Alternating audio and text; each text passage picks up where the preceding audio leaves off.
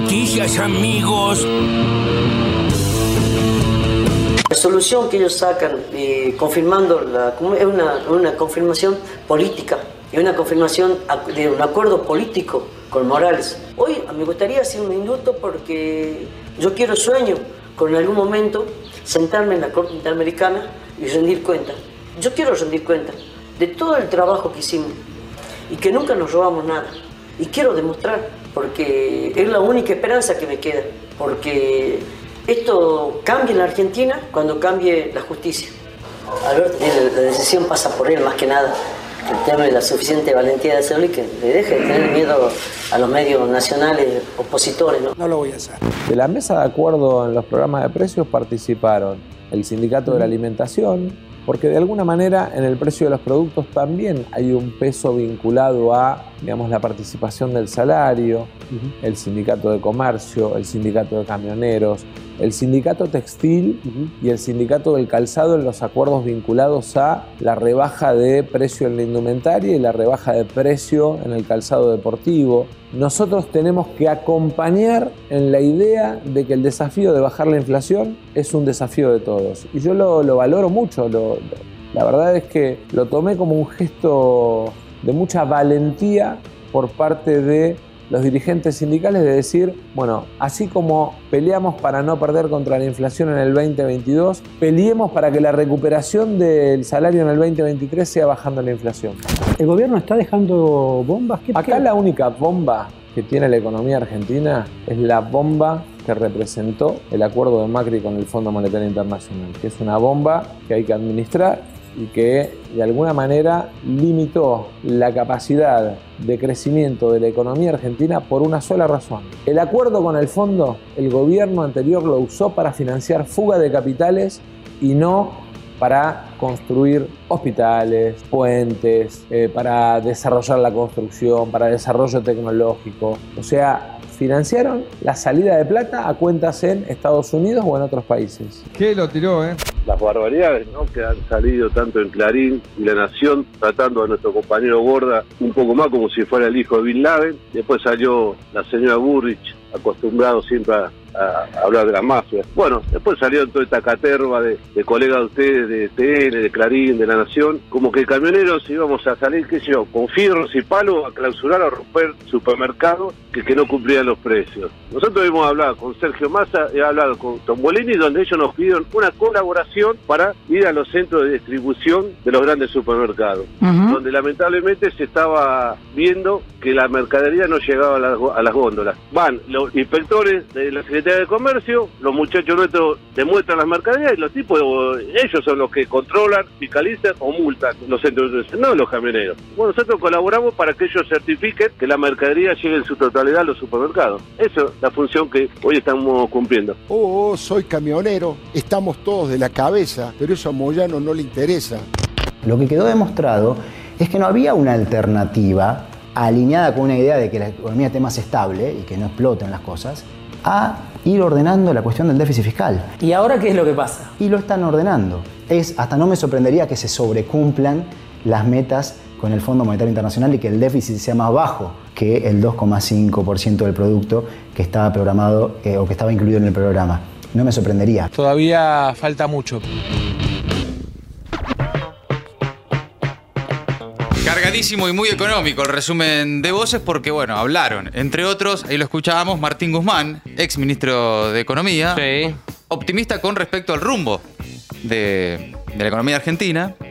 Y también, bueno, eh, reconociéndole a Massa la conducción política, ¿no? Que le permitió hacer lo que no pudo hacer él, básicamente, entre otras cosas, e incluso ir un poco más allá de lo que el propio Guzmán pretendía en, materia de, ajuste y de acuerdo con el Fondo Monetario Internacional, eh, y la no resistencia a las políticas de masa que sí tuvo su gestión por parte del kirchnerismo, ¿no? Hizo un combo así, una, interpretación también de que en definitiva le faltó también eso, entre otras cosas, supongo, pero bueno, esa era la, buena entrevista que le hizo Diego Genud. Eh, para un ciclo de charlas, entiendo que está haciendo con siglo XXI, eh, reapareció Guzmán.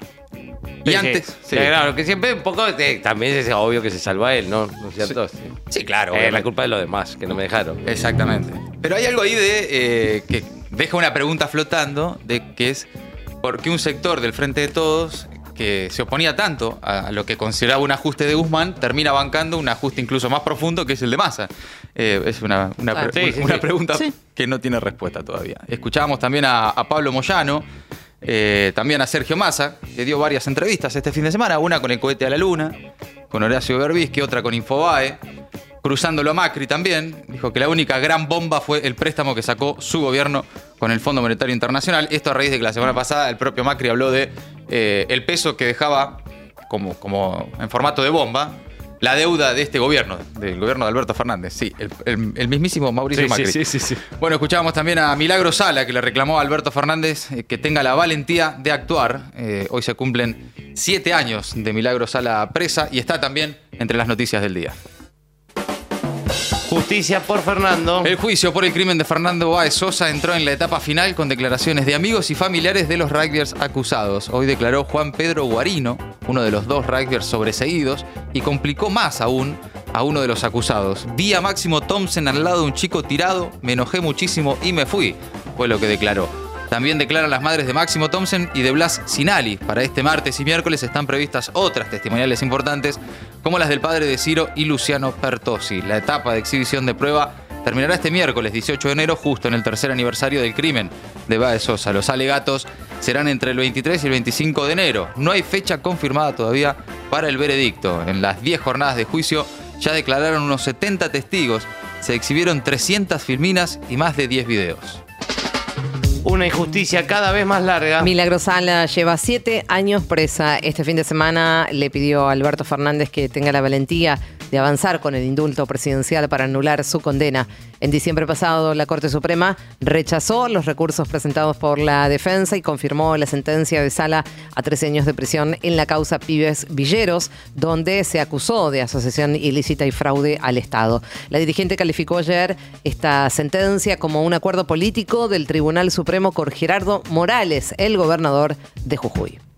Nos tienen secos. En medio de una sequía histórica, Sergio Massa convocará a la mesa de enlace para monitorear la actividad del campo. El ministro de Economía adelantó que en los próximos días los va a convocar eh, para proponer un seguimiento por 90 días ante el impacto de la falta de lluvia. También anunció que se tomarán medidas para mejorar la competitividad de las economías regionales. La sequía histórica afecta a casi el 55% de las regiones productivas del país.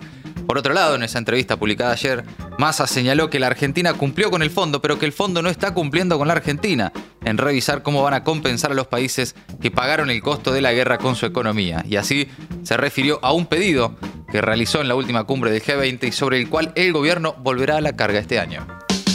Foto y algo más. Alberto Fernández y Massa se reunieron para ultimar los detalles del acuerdo bilateral con Brasil.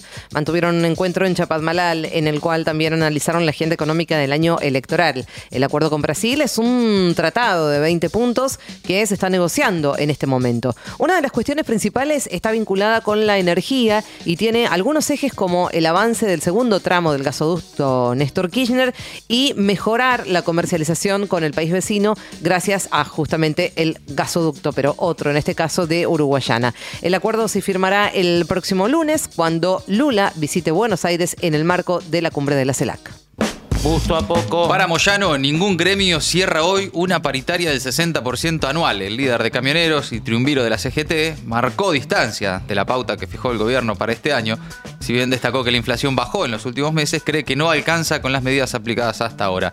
La ministra de Trabajo aseguró el jueves que el gobierno buscará establecer paritarias anuales del 60% en línea con la inflación calculada en el presupuesto. Muchos para poquitos. El 1% más rico acumuló casi el doble de riqueza que el resto de la población mundial en los últimos dos años.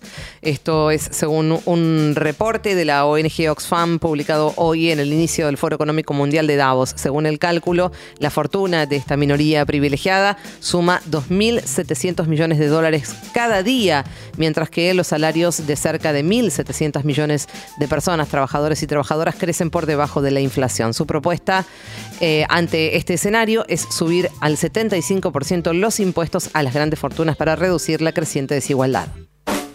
Profesión de riesgo. Un total de 86 periodistas fueron asesinados en el mundo en el año 2022 frente a los 55 de 2021, según indicó la UNESCO. Tras varios años de descensos consecutivos, el fuerte aumento del número de periodistas asesinados es alarmante, advirtió el organismo. Aunque todas las regiones se vieron afectadas, América Latina y el Caribe fue la más mortífera, con 44 homicidios, más de la mitad de todos los asesinados en el mundo. Maldita suerte. Tres horas haciendo cosas raras para gente normal.